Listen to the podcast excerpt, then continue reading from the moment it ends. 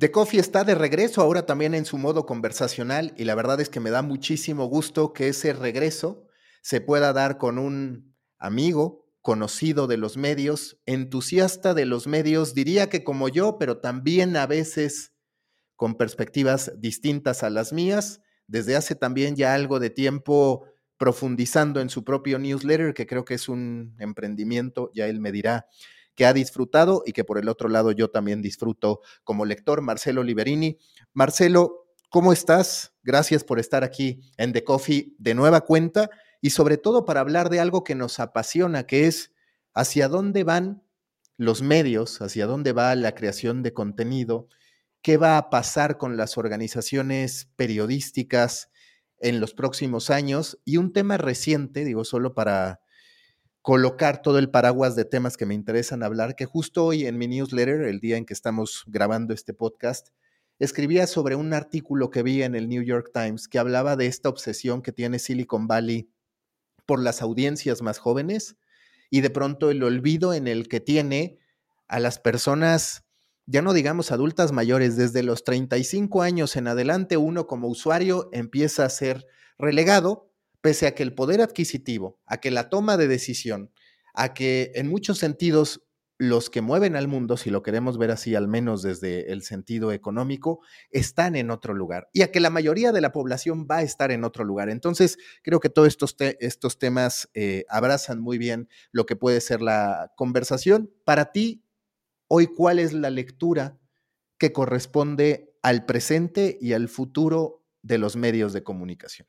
Bueno, qué, gran introducción. Primero, por supuesto, agradecerte mucho que me invites. Yo todavía me acuerdo que la primera vez que nos conocimos fue grabando... Somos amigos pandémicos. Exactamente, exactamente. Y, nos presentó un querido amigo mutuo y, y, la verdad que yo disfruté no solamente grabar ese podcast, sino también nuestra relación profesional y de amistad y de cercanía virtual, aunque vivamos, vivamos lejos. Entonces, no puedo dejar de destacar eso y agradecerlo. ¿Dónde estamos hoy? ¿Dónde están los medios hoy? Yo creo que en un momento bastante convulsionado, donde se profundiza mucho lo que viene sucediendo en los últimos 10, 15 años. O sea, se acelera, se acelera mucho la transición de todas las organizaciones de medio, no importa si sean periodísticas, informativas o de entretenimiento, hacia eh, la digitalización de su negocio y la digitalización de sus audiencias. Entonces son momentos de toma de decisión. Ya uno no, no tomar una decisión hacia el futuro de la organización es tomar una decisión. Eso le pasa desde Disney hasta eh, una pequeña empresa regional de cualquier país de, perdido de Latinoamérica.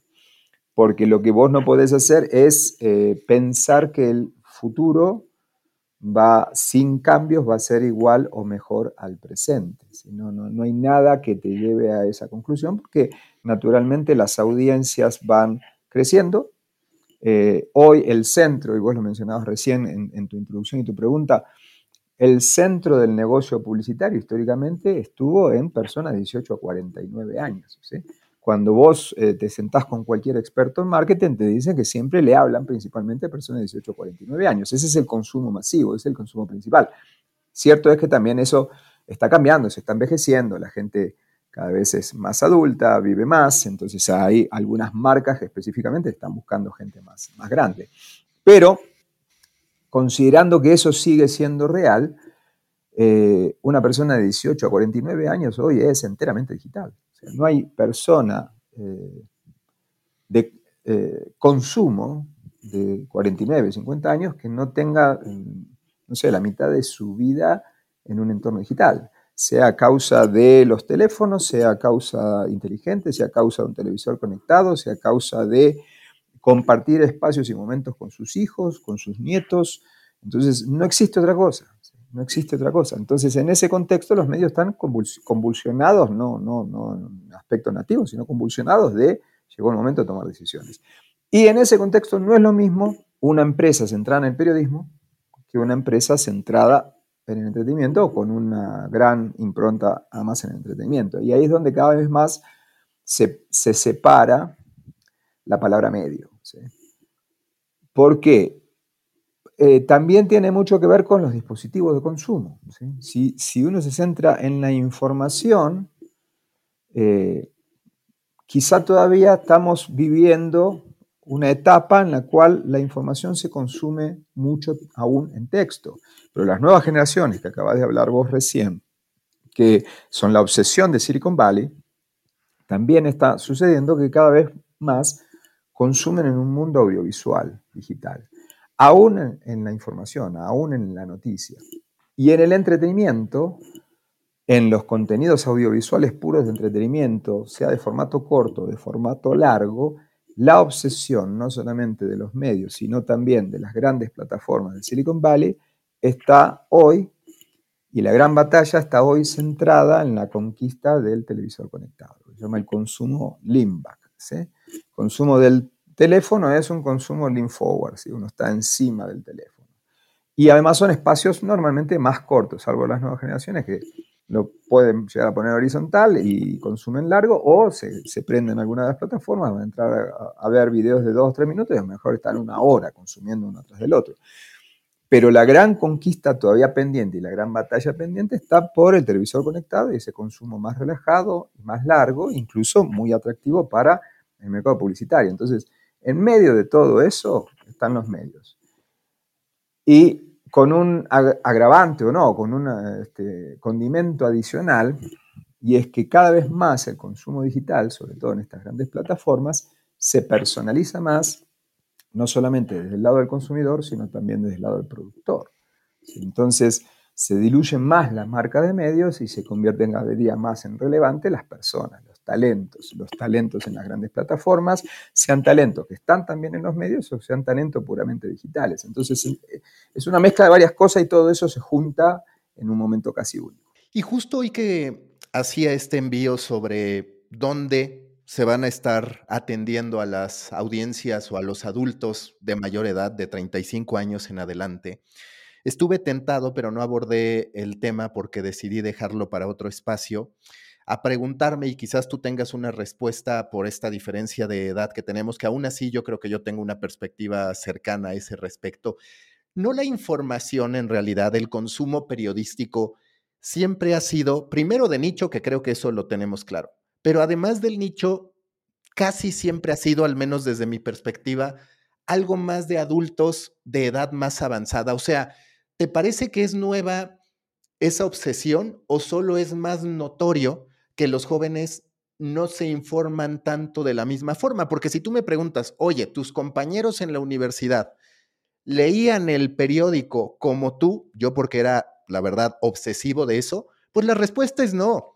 Es cierto que de repente hablaban de algo que pasaba en televisión, porque era la plataforma que, que había y empezaban un poquito las redes y demás, pero la realidad, y a ver si coincides, es que la información dura rara vez ha estado en las nuevas generaciones, en los más jóvenes. Y como que de a poco el crecimiento natural del ser humano lo lleva a tener quizás una curiosidad mayor por el contexto o por el análisis más frío, yo que sé, hasta por tener conversación de ese tipo.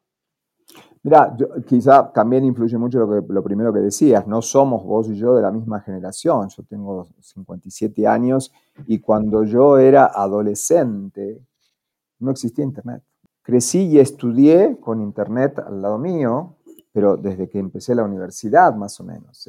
No, más o menos no, desde que, desde que estaba en la mitad de la universidad, en adelante, en el mundo del trabajo. Entonces, cuando yo tenía esa edad, adolescente o persona joven, tampoco es que tenías muchas maneras de informarte. Era un periódico, una radio, la televisión y recién las incipientes canales de televisión de cable. ¿sí? Entonces tampoco que tenías muchas alternativas. Yo sí recuerdo, aburrido, compartir la emisión de noticias de la noche con mi familia, porque se encendía el televisor. Y entonces antes de que llegara la parte que a mí me podía entretener, tenía que aguantarme la... claro, era algo más social que una decisión tuya. Exactamente. En mi casa se compraba el periódico. Se compraba por alguna razón un periódico vespertino, que después, la verdad que nunca lo entendí, pero bueno, tenía mucho que ver con los hábitos laborales de mi padre, que era médico, entonces tenía su momento de relax ahí. Y yo sí, lo, este, llegaba a mi casa y lo tomaba yo primero, pero claro, ¿qué hacía yo? Empezaba de atrás para adelante, iba a la sección de historietas. ¿sí? Sí, sí, y, después lo que estaba más cercano a la historieta era deportes, entonces sí consumía información de deportes. Lo que estaba más adelante, economía, política, internacionales, no, para mí me era ajeno. Ahora, deportes nunca me fue ajeno. Y eso también es información. Y no era nada más que escuchar o ver los partidos era también enterarme de información sobre mi equipo preferido. ¿sí? Entonces, sí, la noticiabilidad dura es otra cosa. Y sí, yo en, mi época no, no me interesaba nada. ¿sí? Y nada es nada. Y yo viví épocas de dictadura, épocas difíciles de la sociedad argentina. Eh, pero la diferencia que yo sí percibo hoy es que, por sobre todas las cosas, la información está al alcance de un dedo. La información está ahí. Yo no, yo no tenía acceso a esa información. Sí, al periódico. Miento, tenía el periódico. ¿sí? Una vez por día. Ahora, cada vez que vos tenés un momento hoy de relax, lo primero que haces es tomar el teléfono. Y a lo mejor entras a alguna plataforma que por algún interés, porque hoy en un consumo 100% algorítmico, por un perfilado de intereses tuyos, y en algún momento, además de cierto tipo de contenido, te ofrece alguno relacionado con la información. Y entonces la información se te cruza. Y si sos un adolescente, a lo mejor se te cruza algo y no, le prestas atención. Ahora, si sos un joven que vas a ir a estudiar y, se habla de, lamentablemente en Latinoamérica, violencia callejera, y bueno, te tenés que preocupar, ¿sí? porque te van a robar cuando te subas un bus. Y es probable. ¿sí? Y no es un problema del país donde vivo, del país de donde vengo, es un problema, te diría, mundial. Y bueno, yo sí siento que esa inmediatez en la información, esa inmediatez en la posibilidad de consumir información, hace que no necesariamente la vayas a buscar, no tengo este, estadísticas de eso, de cuántas personas jóvenes buscan, pero te la encuentras. Y si no te interesa, no sé, un hecho callejero de, violencia este, en un bus, y bueno, no sé, este, vivís en, una nube, ¿no? Y yo no creo que, yo, si hay algo que sí me pasa es que no creo que la gente joven eh, no se interese por las cosas, eso sí no me lo creo. Eh, y yo no es que yo era la excepción, yo no creo que hoy eh, haya tantas excepciones de gente que no le importe lo que esté pasando. Lo que sí siento es que la información se la encuentran y sí siento que la consumen de una manera mucho más ágil, que no siento que las generaciones más, jóvenes no profundizan. Y a lo mejor no es necesario, porque además estamos todos un poquito cansados de la información. La salida de la pandemia nos ha dejado un poquito reacios al consumo de información. Y que también estamos mucho en esta histrionización de la información, en este decir, ok, ya no es la nota informativa, porque como tú dices, en el periódico uno se daba por bien servido con esa nota, con saber lo que pasaba. De repente estaban las columnas, que hasta cierto punto es representada hoy en muchos modelos tradicionales, pero también en estos nuevos modelos en el que es una persona a cuadro dándote tu opinión, su opinión constantemente sobre algo. Pero digamos, ahora está esta histrionización de la información que yo muchas veces sostengo que una de las dificultades para los medios es que su materia prima, que es la información, de pronto se ha convertido en algo invisible para la gente que sí se está informando. Es decir, en Netflix, el estafador de Tinder, hay periodismo ahí, pero la gente no piensa que, consumió periodismo. Lo mismo pasa con cualquier cantidad de series, de bioseries, de investigaciones, que cuando las ven empaquetadas de otra manera dicen, pues es que yo no necesito el periodismo, a mí este me contó la historia y ya está. Y ese es quizás un dolor mayor para los medios, porque su información es necesaria, pero al final a la gente no le llega la noción de que está consumiendo periodismo. Sí, además eh, hasta llega el punto en donde vos consumís un documental eh, guionado con actores, ¿sí? Y en verdad es un documental, pero en vez de mostrarte imágenes de archivo, tenés actores reproduciéndote eh, el mismo misma, el mismo guion documental, ¿sí? Entonces, sí, hay mucho de eso, también hay de periodismo serio, también hay de todo. O sea, yo creo que el mundo digital, al ser tan, sobre todo en el mundo digital, no, no, a opinar de, de otros tipos de medios, porque además están todos convergiendo, como te dije al principio, o sea, dentro de, no sé, voy a poner un número, pero a lo mejor, o exagero para un lado o para el otro, puede pasar las dos cosas. Pero a lo mejor dentro de cinco años ya es absurdo hablar de medios digitales o hablar de consumo de contenidos digitales, porque no va a haber otra cosa. Sí, o sea, no va a haber otra cosa. Ya, por eso te decía, eh, el centro del negocio publicitario ya es digital. O sea, por eso, por alguna razón, hoy el, casi el 70% de la pauta eh, publicitaria de todo el mundo es digital. ¿sí? Cuando vos ves los últimos informes de, los, de los que hacen estos estudios, WARC, GroupM, este, eh, Magna, perdón, eh, todos, todos están diciendo que el consumo de publicitario es entre un 65 y 70% digital entre este año y el que viene. Entonces, de una u otra manera, eh, cualquier otro tipo de medio o de consumo de contenido que no sea digital no va a estar financiado, es así de simple, o sea, va a ser para las minorías. Yo hoy no me imagino a nadie comprando un periódico más allá de que por añoranza, porque vos abrís un periódico y no, no encontrás noticias. Vos lo que encontrás es información, pero no noticias, te ensucias los dedos. Eh, es algo que va a suceder. ¿ya? El, el, eh, publisher del New York Times hace como 5 o 6 años dijo en el 2030 vamos a dejar de imprimir. Y posiblemente dejen de imprimir antes. Y no va a ser un gran drama, porque eso no va a hacer desaparecer el New York Times como institución productora de contenido periodístico. Ahora, el New York Times hay pocos en el mundo.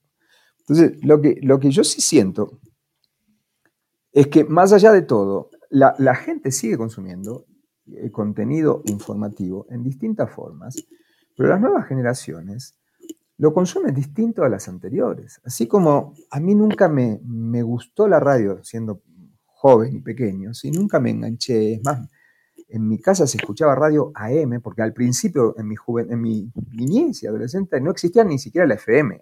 Entonces, cuando yo escucho la M me, siento viejo, o sea, me siento un ruido feo. Entonces, yo no, no voy a escuchar eso. Sí escucho una radio de camino al trabajo, pero nada más. Entonces, yo no me imagino, y se lo he contado a un especialista, consultor de, temas de medios digitales mexicano muy amigo, hace un año conversaba con él y yo, decía, yo tengo, gracias a Dios, hijos de, unas, de dos generaciones, hijos de más de 30 años y en mi segundo matrimonio hijos de menos de 15.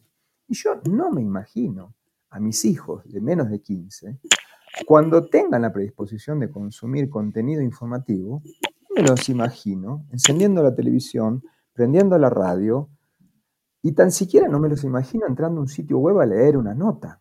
¿sí? Cuando vos le hablas a, mis hijos de un sitio web, no saben ni lo, ni de lo que le hablas. Entonces, su consumo es audiovisual y va a seguir siendo audiovisual porque esos hábitos de consumo permean y se hacen permanentes. Entonces, el punto está ahí. No hablemos del hoy. Si querés, hablemos de 5, hablemos de 10 años. Yo no me imagino otro tipo de consumo que no sea digital y que no sea principalmente audiovisual con un texto complementario. Digo, sí, habrá cosas, eh, como todo, de nicho. Habrá newsletters importantes, más, menos importantes, lectura más relajada, pero si de nuevo, dentro de 10 años, la principal fuente, dispositivo de consumo digital, se convierte el televisor, además del, teléfono, y bueno, ya los televisores conectados ni siquiera tienen un navegador, no están intermediados por un buscador. Es otra la lógica de consumo. Y eso está empezando a pasar hoy cada vez más fuerte. Entonces, eh, estamos en el medio de un cambio grande donde pensamos realmente que el teléfono iba a ser el eh, dispositivo final de consumo digital, le costó al Smart TV y ya está. Y cuando esté, hasta incluso se acaba la intermediación de un buscador o de una red social.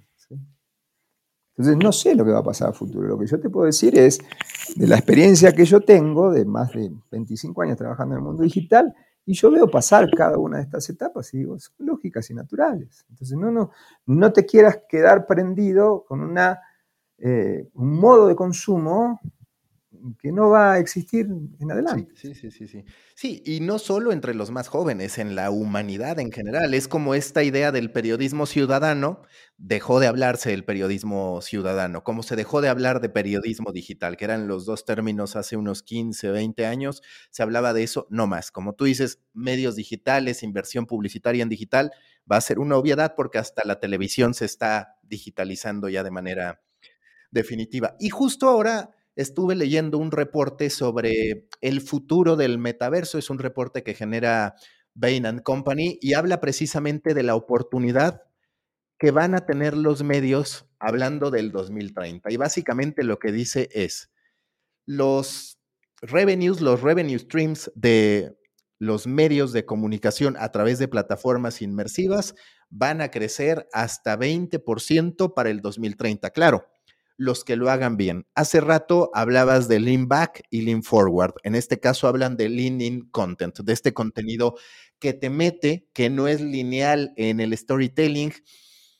¿Cómo acelerar esa transformación? Porque todavía estamos con programas que hablan de cómo escribir un newsletter. Todavía estamos con una obsesión de las organizaciones periodísticas con cómo atender el algoritmo de Google que está basado en texto. Y de pronto empiezas a decir, bueno, es que en siete años, estas plataformas inmersivas ya te van a mezclar todo y va a ser todavía más invisible el poder decir, no sé si estoy tomando una clase de historia, si estoy viendo un reportaje del New York Times, si estoy viendo una opinión o si estoy viviendo todo al mismo tiempo, incluyendo un videojuego. Es decir, es una experiencia multiformato que invisibiliza esas divisiones y donde los medios pues van a tener que recurrir a otro tipo de recursos, pensamientos y a final de cuentas también de otro tipo de seres humanos o de creadores de contenido.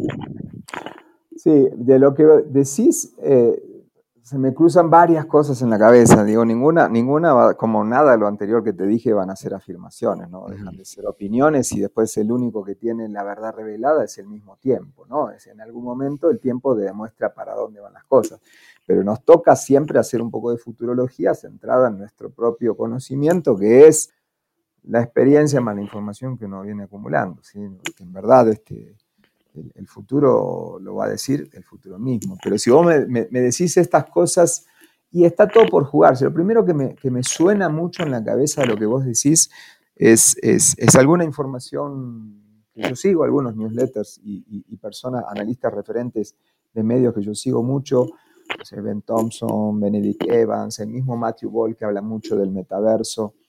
Eh, eh, y, justo eh, ahora no me acuerdo, creo que fue Matthew Wall, que en un último ensayo que hizo hace, no sé, un mes, un mes y medio, él hablaba, como para poner en, contexto, lo que demoran en inversiones y en tiempo en establecerse ciertos, ciertas tendencias.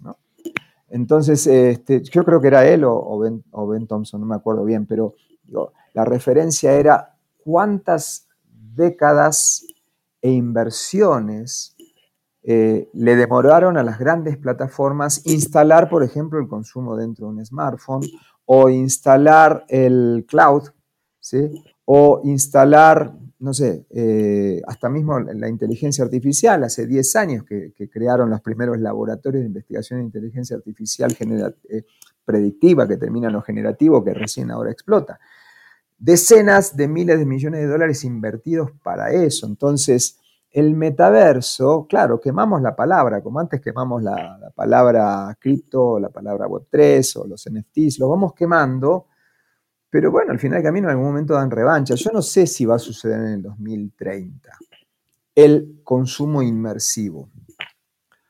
Lo que no tengo ninguna duda es que si no sucede en el 2030, sucederá en el 2040 o en el 2035 porque hay demasiadas fuerzas económicas por detrás para que eso pase.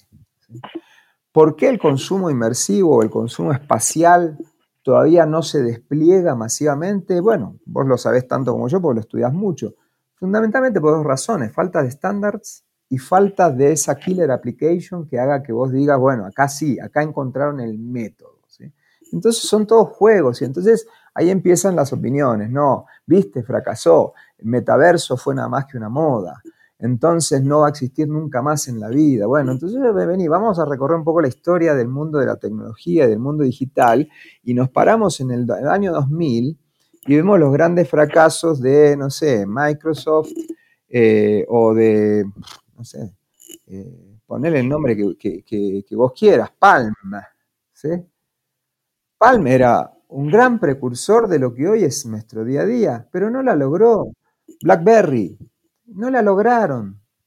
Ahora, fueron precursores, por supuesto, fueron valiosos, ninguna duda. El otro día decía, creo que John Elrichman en, en Twitter, que en un momento Palm valía mucho más que la suma de Apple más, no me acuerdo, cuatro o cinco empresas tecnológicas, el valor de mercado de Palm era más grande que, me acuerdo que estaba Apple, en la, mala época de Apple. Bueno, listo, no la logró Palm, ¿sí? Nadie habla de Palm. Es más, mucha gente ni siquiera sabe qué es Palm, lo que, hay, mucha gente no sabe ni lo que fue un Apple Newton. Bueno, pero eso existió hace 20 años, 20 y pico de años. Eh, y, hoy el, consumo de un teléfono inteligente, multitouch, es absolutamente intuitivo porque alguien logró que fuera intuitivo y que le bajaran los costos de modo tal que toda esa evolución de mucho tiempo terminó explotando mucho después. Ahora, si no hubiera existido todo lo anterior, no, no existía lo de hoy. Entonces, el metaverso hoy le pasa eso. Bueno, le quemaron la marca, le quemaron el nombre, pero sigue habiendo mucha plata y sigue habiendo muchas intenciones. En algún momento va a suceder. Ahora, cuando eso suceda, perdón la introducción tan larga, pero para responder a tu, a tu, a tu cuestionamiento, y sí, y sí, voy a decir algo que, no lo afirmo, lo digo, lo digo como, como, una hipótesis para que la pensemos todos en, en abstracto. La humanidad no nació con medios. ¿sí? en, la época del Imperio Romano no existían los medios. Eh, la Ilíada y, la Odisea se relataban en la plaza. Ni siquiera se leían, se relataban, se contaban. Después alguien la puso por escrito y después se masificó con la imprenta.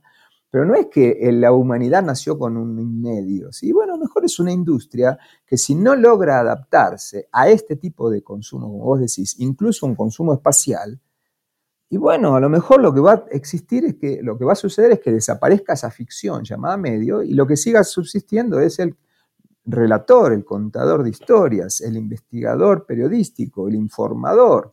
¿sí? Y en vez de una plaza en el medio del Imperio Romano, lo va a hacer en una plaza virtual adentro de algún metaverso en el momento en que realmente el metaverso se pueda desarrollar cuando exista la tan prometida interoperabilidad y cuando existan las tecnologías necesarias para que no te marees a los 15 minutos después de estar adentro de un, casco de realidad virtual. Si, es que, el metaverso se desarrolla hacia la realidad virtual, tampoco necesariamente tiene que ser así. Entonces hay demasiadas variables en juego y estamos como si estuviéramos una palma en la mano.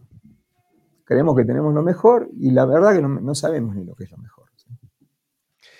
Hablando de la otra tendencia, esta sí en boga, porque como dices, vamos creando tendencias, se genera un hype, después del hype viene la decepción, la acusación a los demás de decir, yo nunca creí en eso, fui de los pocos que no creyó, aunque en el fondo muchos sí habíamos creído, o sí termina pasando lo que decimos que no va a pasar, que eso también nos deja en ridículo constantemente como sociedad, pero la inteligencia artificial, en tu análisis, ¿cuál va a ser ya no la disrupción de la inteligencia artificial en los medios, porque eso creo que queda por entendido, pero ¿cuál va a ser el papel de la inteligencia artificial en la consolidación de los medios o incluso en su obsolescencia, entendiendo que quizás no son ninguno de estos dos extremos, pero sí que ahí está como un nuevo componente, como un creador de contenido en masa que se suma al hecho de que hoy todos los seres humanos tenemos la capacidad, al menos los que tenemos acceso a dispositivos tecnológicos,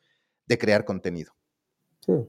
Yo eh, empiezo, empiezo por atrás, eh, o, todavía la mitad de la población en el mundo no tiene acceso a Internet. O sea, hay 8 mil millones de personas y más o menos se calcula que 4.500 millones de personas tienen acceso a Internet. Con lo cual, digamos, falta mucho para muchas de todas estas cosas, incluso para la, para la este, el apocalipsis que te mencionaba antes. Digo, hay, muchas hay muchas cosas diferentes. Ahora, si vos me preguntás en base a, la realidad actual de la inteligencia artificial, sobre todo generativa, más allá de la predictiva, hacia adelante, yo sí creo que es una imprescindible herramienta para cualquier medio. El que no la tome se va a perder algo muy bueno, que es, por sobre todas las cosas, la eficiencia en sus procesos, la agilidad, que hoy en cualquier tipo de medio es imprescindible. Eh, ¿Eso va a hacer desaparecer la labor periodística? Para nada. Por lo menos la inteligencia artificial en la que estamos montados hoy eh, nunca estuvo pensada.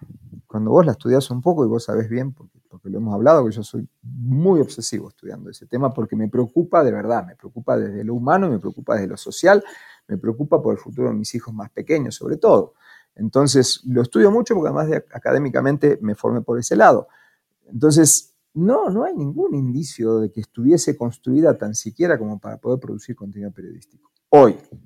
Ahora, dentro de cinco años, ¿puede producir contenido periodístico eh, con, ciertas interfaces? No tengo ninguna duda, pero mientras no lo haga, hoy es una gran ayuda, ¿sí? es una gran herramienta de apoyo.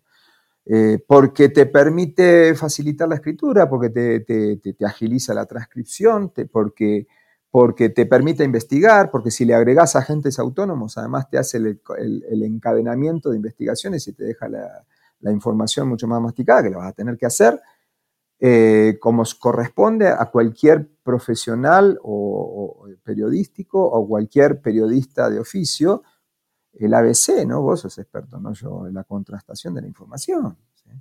Si vos no haces la mínima contrastación de la información, bueno, te va a pasar como ha pasado. Eh, periodistas, perdón la, expresión, un poco vagos que hicieron una búsqueda en ChatGPT y copy-paste y adentro. Y bueno, lo lamento. Este, estás haciendo un mal uso de las herramientas. Son herramientas fabulosas para facilitarte el trabajo, si las sabes usar. Ahora, hoy, Dentro de cinco años, a lo mejor ni siquiera lo vas a tener que saber usar, porque vas a tener estos agentes autónomos intermediando y te van a ayudar. ¿Vamos camino a la inteligencia artificial general? Yo creo que sí. Y ahí, como decía justo leí alguien esta semana, me acuerdo quién, que decía, bueno, si eso se produce, la inteligencia artificial general, apaguemos y empecemos de nuevo, porque lo que va a cambiar es, es, es todo. ¿sí? Y a lo mejor estamos a 10 años de inteligencia artificial general. Pero 10 años es mañana. Y yo sí no creo que estemos a 50 años de inteligencia artificial general. Yo creo que estamos en, esos rangos, pero aunque fuese 50, es pasado mañana. Y cuando eso suceda, en estos procesos que te, acabo de hablar de Palm a fines de los 90, principios de los 2000, y estamos en 2024 casi, 20, años, 20 y pico años después y, hay cosas que están consolidadas. Si eso sucede, toda la matriz social y económica, por lo menos del mundo occidental, te va a cambiar. Entonces, ¿qué importa una cosa o la otra cuando vos tenés a futuro algo que realmente es de verdad una singularidad?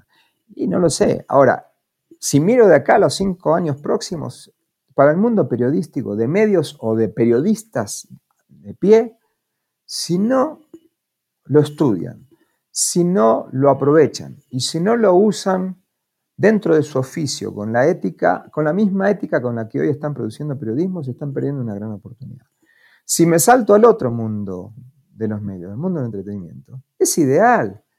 ¿Qué más querés que alucine una herramienta? Si la creatividad es precisamente la construcción de ficciones bordeando las alucinaciones. Entonces, fantástico que tenga alguien al lado que alucine tanto o más que vos. Entonces, ¿qué más querés que te den herramientas que te agilicen la creatividad y te saquen de la hoja en blanco? Después vas a copiarlo. No, no, te va a inspirar, te va a ayudar a inspirar.